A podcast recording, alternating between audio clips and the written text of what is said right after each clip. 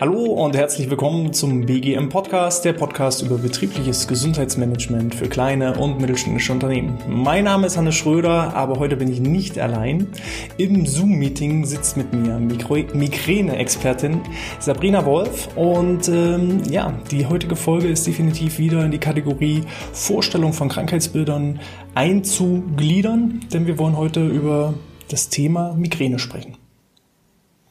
Ja, Sabri vielen Dank. Sabrina, erste und allerwichtigste Frage wie immer, wie geht's dir?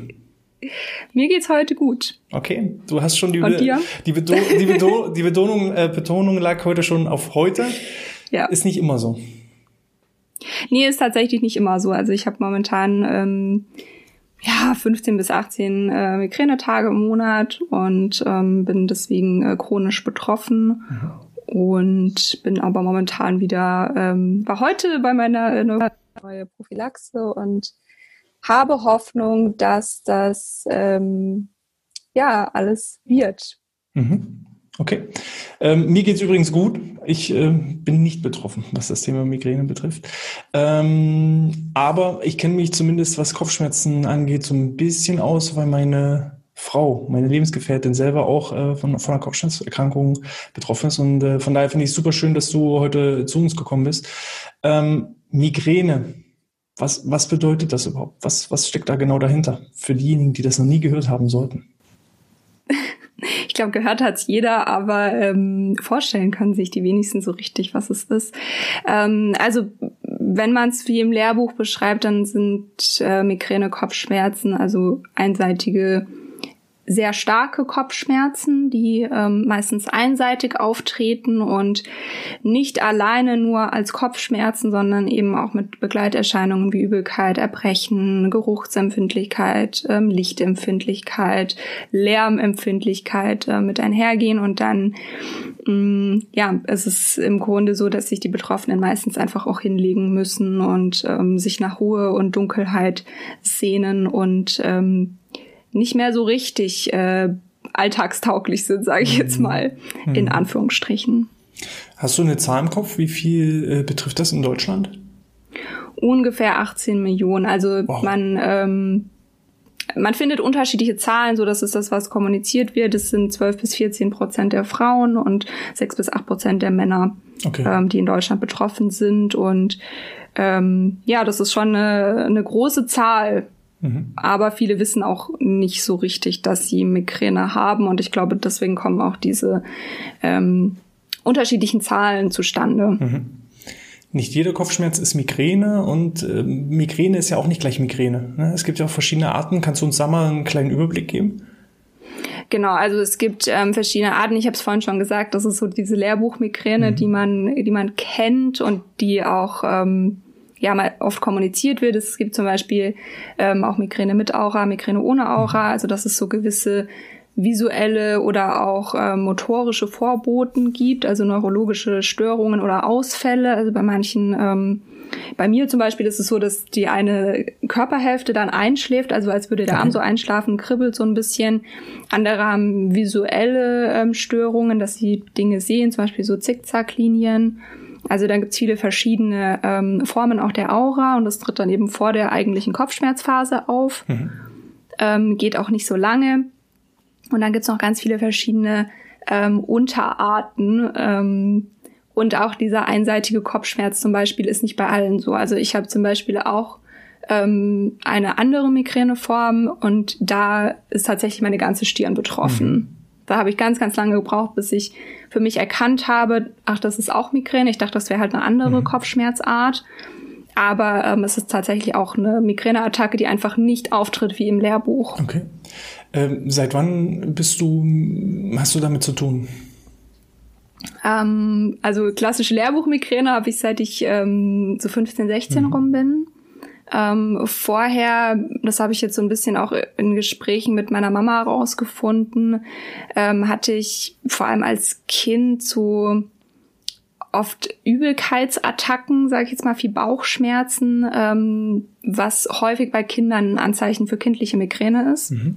Also dass bei Kindern eben ganz unterschiedlich ähm, auftritt, weil Kinder oft auch nicht lokalisieren können, wo genau der Schmerz sitzt und dementsprechend ähm, ja kann das sein, dass es schon sehr viel früher bei mir ähm, auftritt. Mhm. Ja. Okay. Ähm, wenn du das gerade so beschreibst, also ich glaube, ich ähm, könnte sogar selber betroffen sein oder war betroffen ähm, in so Pubertätsalter. Ich würde jetzt so sagen, siebte, mhm. achte, neunte Klasse. Hatte ich das wirklich immer, dass ich so ein Flackern gefühlt eben an der, wenn man gerade ausgeguckt hat, dass es an der Seite des Auge war. Das hat erst geflackert und so halbe Stunde später bekam ich halt tierische Kopfschmerzen. Und ja. äh, so wie es von alleine kam, ging es dann auch wieder irgendwann von alleine. Aber ähm, dann hat sich das verwachsen, so würde ich es jetzt einfach mal nennen. Äh, gibt es eine Heilung? Also das, was du beschreibst, das gibt's tatsächlich häufiger. Mhm. Ähm, also ein sehr, sehr guter Freund von mir, der hatte das genauso. Also der hatte ähm, auch so, bei dem war es ein bisschen in jüngeren Jahren, also bei dem war es so Grundschulalter mhm. und dann noch so mit 12, 13, also noch Anfang weiterführende Schule und dann hat sich's auch verwachsen. Mhm. Ähm, also Migräne gilt als derzeit nicht heilbar. Mhm was aber nicht bedeutet, dass man die Attackenhäufigkeit nicht reduzieren kann. Also man kann ähm, durchaus durch verschiedene Methoden, durch vorbeugende Maßnahmen ähm, die Attackenhäufigkeit reduzieren, die Intensität der Attacken reduzieren.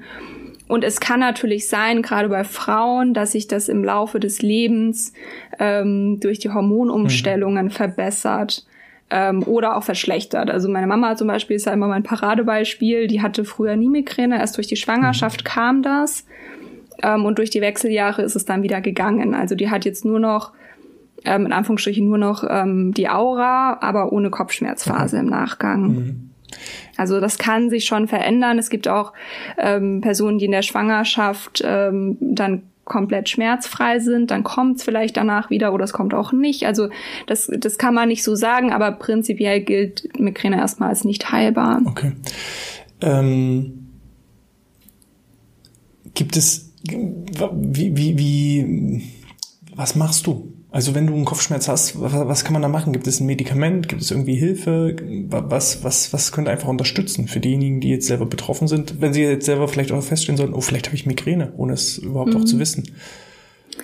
Ähm, also es gibt natürlich die ganz gängigen Schmerzmedikamente, ähm, die frei verkäuflich sind oder auch vom Arzt verschrieben werden können. Ähm, die sollte man eher nur bei leichten bis mittleren Attacken nehmen oder halt bei mittleren Schmerzen, leichten bis mittleren Schmerzen. Bei mittleren bis starken Schmerzen ähm, ist es dann eher das Triptan. Das ist ein spezielles Schmerzmittel, mhm. was speziell für Migräne entwickelt wurde. Ähm, kann man auch bei Clusterkopfschmerzen nehmen, aber ähm, prinzipiell ist es erstmal ein Migräne-Medikament, was auch tatsächlich nur bei Migräne hilft, mhm. ähm, was ja einem also es wirkt ungefähr bei 80 Prozent der Migräne-Betroffenen. Also okay. nur weil ein Triptan nicht wirkt, heißt es nicht unbedingt, dass es keine Migräne mhm. ist, aber ähm, es deutet schon ein bisschen drauf hin. Ähm, es gibt auch verschiedene, also nur weil eins nicht wirkt, heißt es nicht, dass keins wirkt. Mhm. Da muss man auch so ein bisschen ausprobieren. Viele haben auch, glaube ich, Angst vor diesem Medikament, weil sie denken, um Gottes Willen, das mhm. ist eine riesen, riesen Bombertablette, sage ich mhm. mal in Anführungsstrichen. Ist es aber gar nicht. Also nur weil es verschrieben werden muss und inzwischen gibt es auch frei verkäufliche, ähm, heißt es nicht, dass, dass es ein wahnsinnig schlimmes Medikament ist. Es wirkt einfach an den Stellen, an denen es wirken soll. Nicht wie Ibuprofen zum Beispiel ja. auf dem ganzen Körper, sondern es wirkt halt direkt in den Stellen im Gehirn, ähm, in denen die Attacke ausgelöst wird. Und es wirkt auch beispielsweise auf ähm, die Begleiterscheinungen, also ja. auch auf die Übelkeit. Und wenn jetzt jemand wirklich stark betroffen ist von Übelkeit, dann gibt's auch die Möglichkeit für ein Nasenspray, also Triptan im Nasenspray-Format oder im Pen-Format als nadellose Spritze, mhm. wie es immer so schön bezeichnet wird, ähm, oder auch als Schmelztablette, also dass man es einfach nur in den Mund nimmt und nichts schlucken muss. Ähm, dass es sowas an Medikamenten gibt. Ähm, es gibt da noch ein paar andere Methoden, die helfen können. Also natürlich, der Körper sagt einem ja eigentlich Dunkelheit, Ruhe, Schlaf. Mhm. Ähm, er möchte eigentlich seine Auszeit. Geht natürlich nicht immer im Alltag, sage ich jetzt mal. Ähm, dann ist es wieder mit den Medikamenten der Fall. Muss natürlich immer mit dem Arzt abgesprochen werden und bei Medikamenten auch ähm, nicht mehr als zehnmal im Monat, mhm. also da die 10-20-Regel einhalten, weil sonst ein Medikamentenübergebrauchskopfschmerz entstehen mhm. kann und dann werden die Medikamente weniger wirksam, was, ähm, glaube ich, für alle Beteiligten sehr schwierig wird. Und ja, nochmal zu den Maßnahmen, was man so tun kann ist natürlich Kühlpack auf dem Kopf, ähm, das gibt Erleichterung, es gibt Neuromodulationssystem, das heißt Cephalie, okay. das kann man sich auch auf den Kopf packen. Ähm, da gibt's auch ganz gute Studien. Das heißt jetzt nicht, dass es bei jeder Attacke hilft, aber ähm, es kann manchmal Erleichterung verschaffen, gerade wenn man vielleicht diese 10-20-Regel mhm. nicht einhalten kann, was die Medikamente angeht. Da muss man immer so ein bisschen schauen, auch was es da ja, wie, wie viele Attacken man hat und wie man es handeln kann mhm. tatsächlich ähm, und was auch alltagstauglich ist.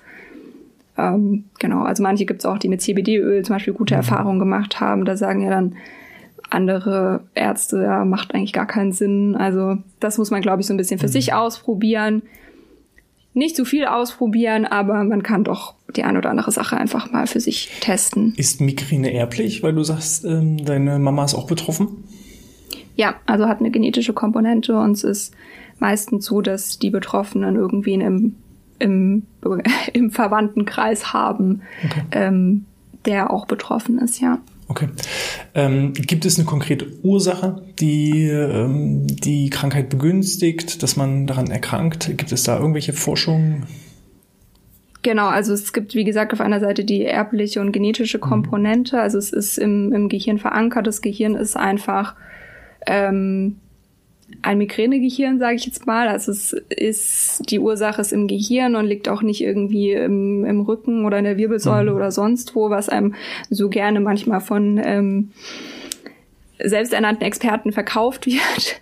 ähm, aber nur weil man die Veranlagung hat im Gehirn, heißt es noch nicht, mhm. dass man betroffen sein muss. Also es kommen immer noch ähm, gewisse Umstände dazu, viele kennen vielleicht das Wort Triggerfaktoren, mhm. also gerade, dass, dass gewisse Trigger eben die Attacken auslösen. Das ist aber nicht die Ursache. Mhm. Also nur weil das Wetter umschwingt, heißt es nicht, dass das jetzt die Ursache für die Migräne ist, das triggert die Migräne. Und inzwischen ist man auch weg von diesen, ähm, von diesen vielen einzelnen Triggern suchen, sondern eher so, dass man sagt, okay, es ist wie so ein Regenfass wo quasi alles drauf reinprasselt, was man so im Alltag ähm, erlebt. Und Migräne ist eine Reizverarbeitungsstörung, also irgendwann kann das Gehirn die ganzen Reize nicht mehr verarbeiten. Und dann kommt eben die Migräneattacke. Und man kann da entgegenwirken, dass das Fass einfach nicht überläuft, sondern dass man so ein bisschen was an Maßnahmen ausprobiert, zum Beispiel Entspannungstraining, sich Pausen gönnen, regelmäßigen Alltag und so okay. weiter.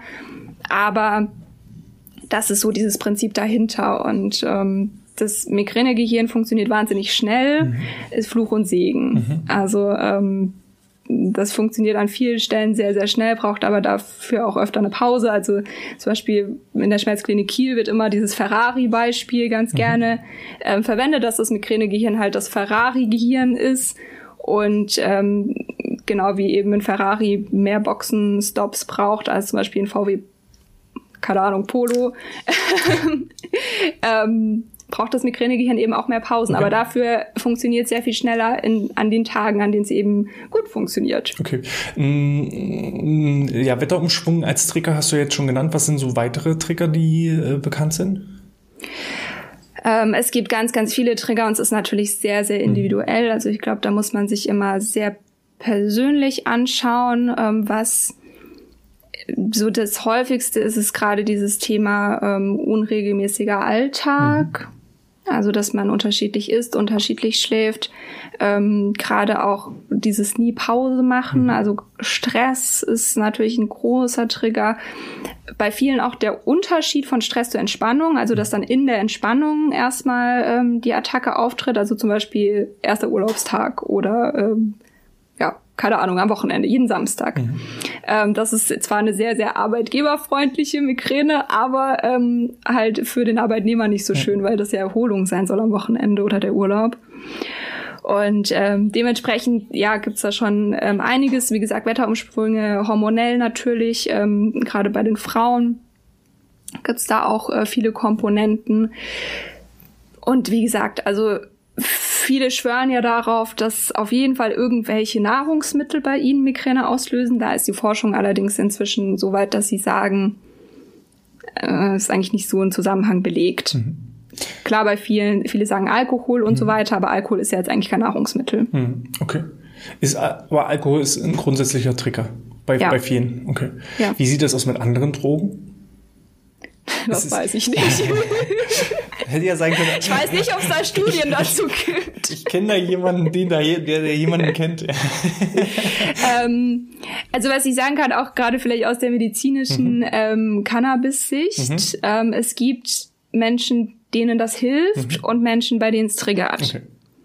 Ähm, also ja, es ist halt sehr individuell. Vielleicht hilft das nicht. Genau, also es ist halt sehr individuell. Man kann nicht pauschal ja. sagen, das Lebensmittel oder ähm, die schlechte Angewohnheit oder wie sieht es aus ähm, als als Prävention ist Bewegung, ähm, weil es ja durchblutungsfördernd und dergleichen ist. Ist das eher ähm, ja eine Präventionsmaßnahme? Wie wie ja. wie sieht's da aus?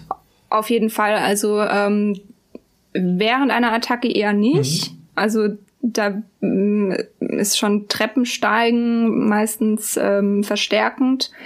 Aber als Prävention ist es tatsächlich sehr empfohlen, Ausdauersport zu machen. Mhm. Jetzt nicht unbedingt vielleicht einen Marathon laufen, aber moderates Ausdauertraining, also beispielsweise ähm, Walken gehen, mhm. äh, Fahrradfahren, Schwimmen, solche Themen, also was man da vielleicht gerne macht. Natürlich geht auch Joggen, aber viele sagen dann, um Gottes Willen, ich war jetzt joggen und mein Neurologe hat gesagt, ich muss Ausdauersport machen ähm, und dann war ich joggen und das hat die Attacke getriggert. Mhm.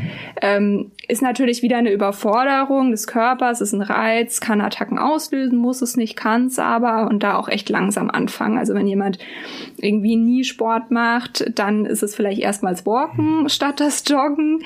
Ähm, also da auch äh, nett zu sich selbst sein und dann ein bisschen ähm, ja einfach entspannter an die Sache rangehen und den Druck rausnehmen. Ähm, aber prinzipiell, also Ausdauertraining ist eine gute Prophylaxis, mhm. auch eine der nicht medikamentösen, die immer genannt wird, ähm, hat in Studien gute Ergebnisse gebracht. Okay. Auch das Thema Entspannungstraining, mhm. also gerade auch progressive Muskelentspannung wird da oft empfohlen, weil es einfach leicht zu erlernen mhm. ist und ähm, man schnell Erfolge sieht, mhm. sage ich jetzt mal, einfacher als zum Beispiel bei der Meditation. Ähm, bedeutet aber nicht, dass andere Entspannungsmethoden schlechter sind. Mhm. Also es ist immer die PMR, die empfohlen wird ähm, gerade aus den genannten Gründen, aber andere Entspannungsmethoden sind natürlich auch wahnsinnig sinnvoll mhm. und ähm, was man da jetzt in seiner Pause macht, äh, das ist einem auch selbst überlassen, sage ich jetzt mal. Ja. Und sonst eben an Präventionsmöglichkeiten, regelmäßiger Schlafrhythmus, regelmäßiges Essen, ähm, regelmäßig den Kaffee trinken, auch am Wochenende. Also alles, was das Gehirn ähm, ja in seiner Regelmäßigkeit nicht stört. Mhm. Okay. Ähm, ist Migräne immer noch ein Tabuthema aus, aus deiner Sicht? Ja. Warum?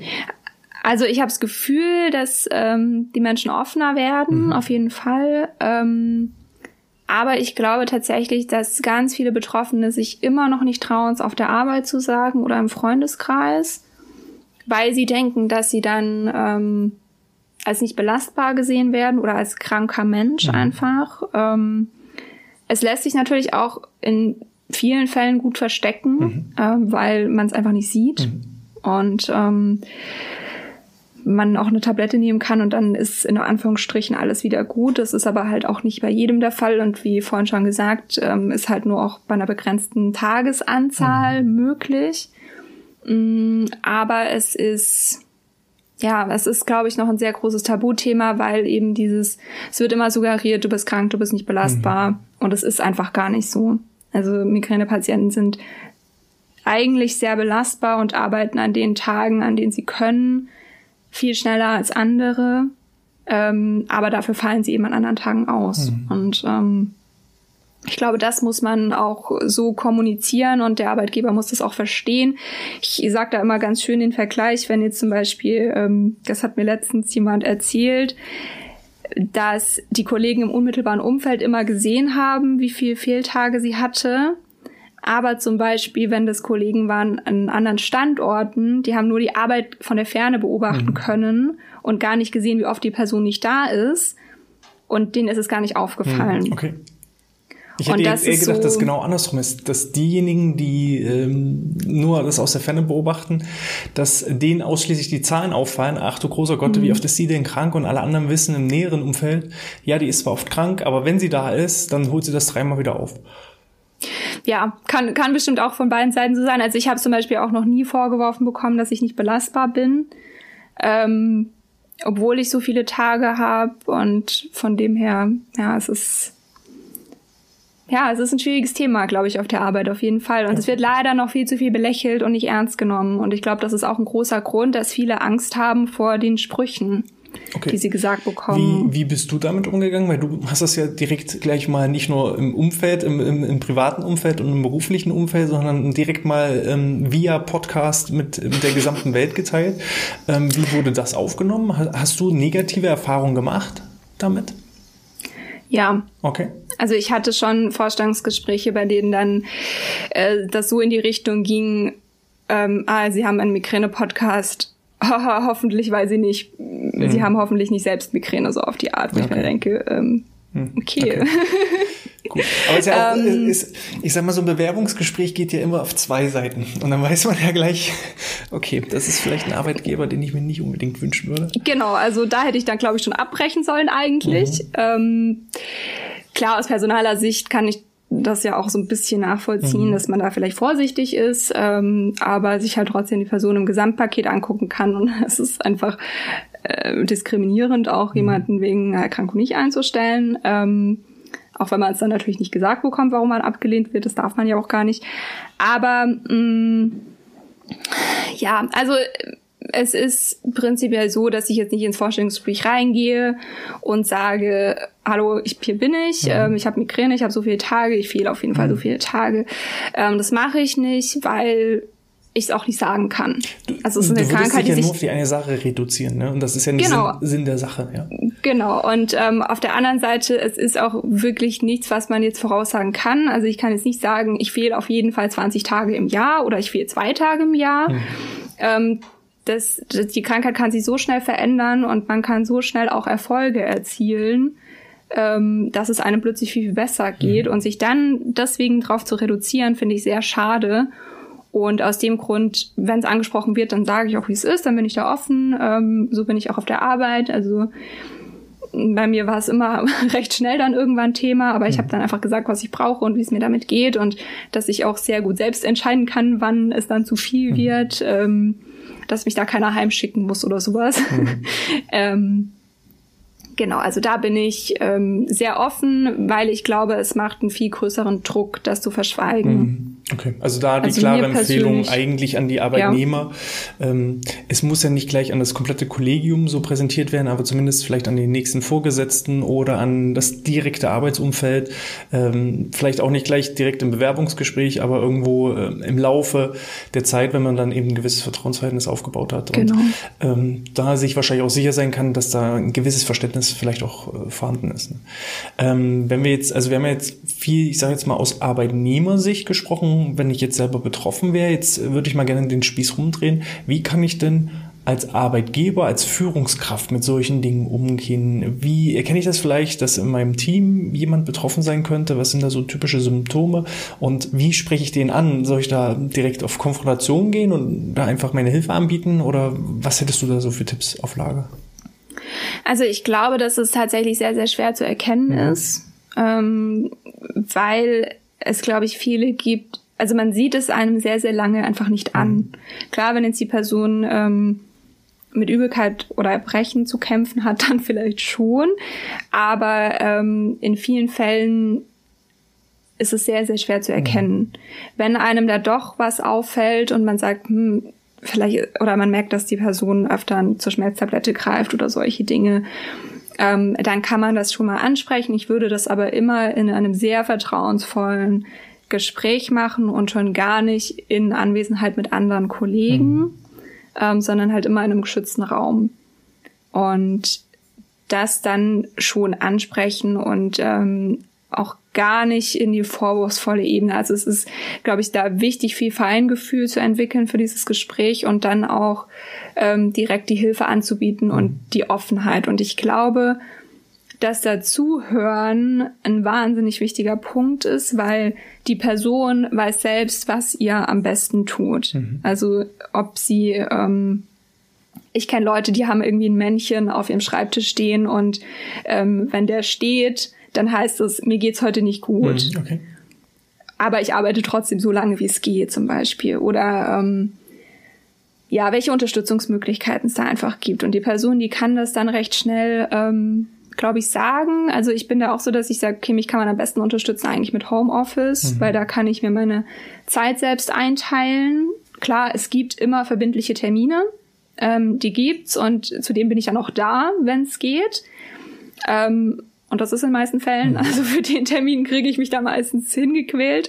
Aber ähm, dass man dann doch sagen kann, okay, ich habe flexible Arbeitszeiten, ähm, ich kann zwei Stunden später anfangen, dann kann ich vielleicht noch irgendwelche Maßnahmen ergreifen, dass es mir dann besser geht und dass ich den ganzen Tag arbeiten kann. Mhm. Oder dass ich mal sage, okay, heute mache ich zwei Stunden früher Schluss, dafür arbeite ich morgen und übermorgen jeweils eine Stunde länger. Mhm. Oder ich kann mir einfach Pausen zwischendurch nehmen, wenn ich sie brauche. Ja. Und ähm, mir hilft zum Beispiel auch wahnsinnig, wenn ich nicht im also wenn ich im Kursraumbüro sitze mit ganz vielen anderen Menschen, dann, dass ich vielleicht Noise Canceling Kopfhörer oder sowas habe. Also, dass ich mich rausnehmen kann, wenn ich diese Pause für mich brauche, wenn ich eine fokussierte Arbeit mache. Ähm, und dann ist es einfach für mich, ja, das ist, das ist die Unterstützung, die ich bekommen kann. Aber das kann nur ich für mich selbst ähm, sagen. Und ich glaube, da muss man wirklich die betroffene Person fragen. Mhm. Okay. Hast du irgendwie, ich sag jetzt mal, BGM-Maßnahmen, du bist ja nun selber auch aus dem Bereich B, äh, Personal, nicht BGM, aber Personal, was ja irgendwo ähm, auch immer mit dem Thema BGM ähm, konfrontiert ist. Was kann ich denn als Unternehmen, wenn ich jetzt weiß, ich habe da Migräne-Betroffene, was kann ich da für Maßnahmen einfach anbieten? Gibt es da was? Ähm, ja, die gibt's mit Sicherheit. Mhm. also ähm, Entspannungstraining. Mhm gibt's ja in Form von bewegter Pause oder auch ähm, zusätzliche Kursangebote, sei es Yoga, sei es Entspannung, ähm, dass man da einfach unterstützen kann. Das ist bestimmt auch nicht nur für Migränepatienten ähm, eine sinnvolle Maßnahme im Büroalltag oder generell im Berufsalltag, ähm, je nachdem, wo man ist. Ähm, die Möglichkeiten dann vielleicht auch ähm, sonstige Sportangebote, Walkingrunden, mhm. Joggingrunden, ähm, alles, was eben auch im Prinzip die Migräne ähm, unterstützt oder vorbeugt, so rum, ähm, die Betroffenen unterstützt. Ähm, was ich dann auch noch ganz schön finde, ist das, was ich angesprochen habe. Also, dass man vielleicht aus der Hinsicht noch ein bisschen, es ist nicht unbedingt BGM, aber flexible Arbeitszeiten, mhm. ähm, Homeoffice-Regelungen, ähm, dass man vielleicht auch sehr flexibel ins Homeoffice kann, wenn man sagt, heute möchte ich nicht zwei Stunden zur Arbeit pendeln und wieder zwei Stunden zurück, mhm. sondern ich kann arbeiten, aber nicht diese, diesen Aufwand betreiben, dahin zu kommen ähm, oder diesen Stress dann auch zusätzlich zu haben. Also diese Unterstützungsmöglichkeiten und dann vielleicht, ja, das ist auch Arbeitssicherheit teilweise eine andere Lampe, die vielleicht nicht ganz so grell ist beispielsweise oder ähm, ja, für einen Bildschirm so ein, so, ein, so ein Schutz, dass es nicht ganz so hell ist, solche Themen. Also ich glaube, dass es da ganz, ganz viel gibt. Ähm, und dass man da auch wieder mit den Betroffenen sprechen muss. Genau, also einfach individuell ähm, da nicht, ich sage immer so schön, nicht die äh, eierlegende Wollmilchsau sozusagen. Ja. Ich habe jetzt einen Rückenkurs, der ähm, schützt alle vor allem. Das geht einfach nicht, sondern man muss dann individuell jeden einzelnen Mitarbeiter, jede einzelne Mitarbeiterin einfach individuell betrachten und schauen, wie kann man da die Gesundheit ähm, aufs nächste Level bringen. Ja. Genau. Wenn jemand ähm, genau jetzt betroffen ist, noch mehr darüber wissen möchte, welche Empfehlungen hast du, wie kann man dich erreichen, was hast du sonst noch im Portfolio?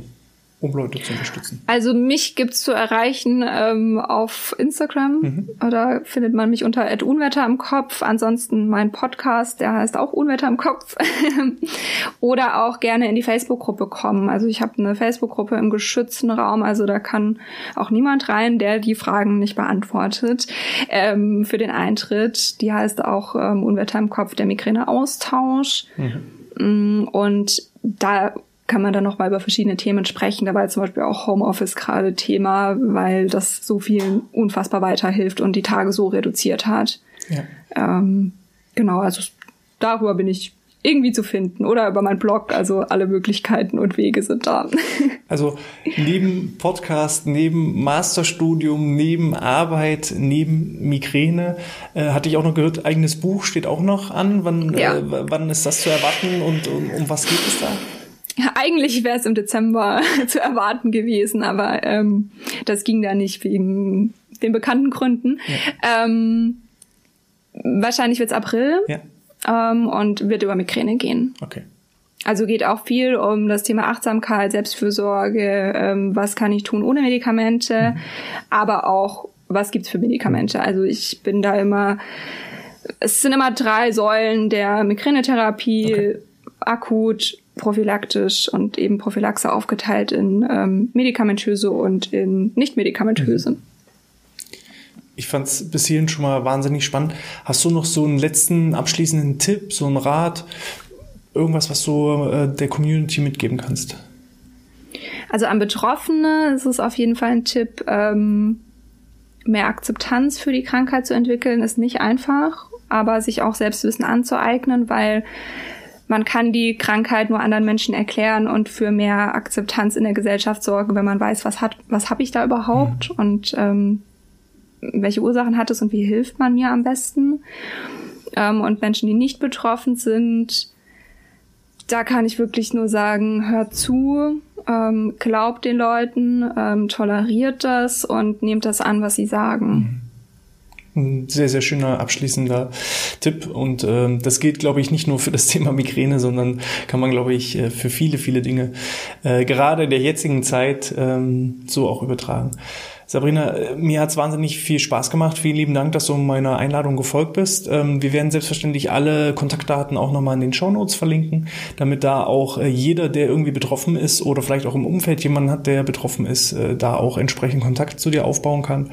Und ja, Falls euch das gefallen hat, dann freue ich mich und auch natürlich für Sabrinas Podcast ähm, jederzeit über eine 5-Sterne-Bewertung auf iTunes oder in der Apple Podcast-App und äh, kontaktiert uns. Also ich habe es genauso gemacht, ich habe die Sabrina angeschrieben und sie hat sofort geantwortet und genauso ist es auch bei mir. Ihr könnt mich anschreiben und ihr kriegt auch definitiv eine Antwort.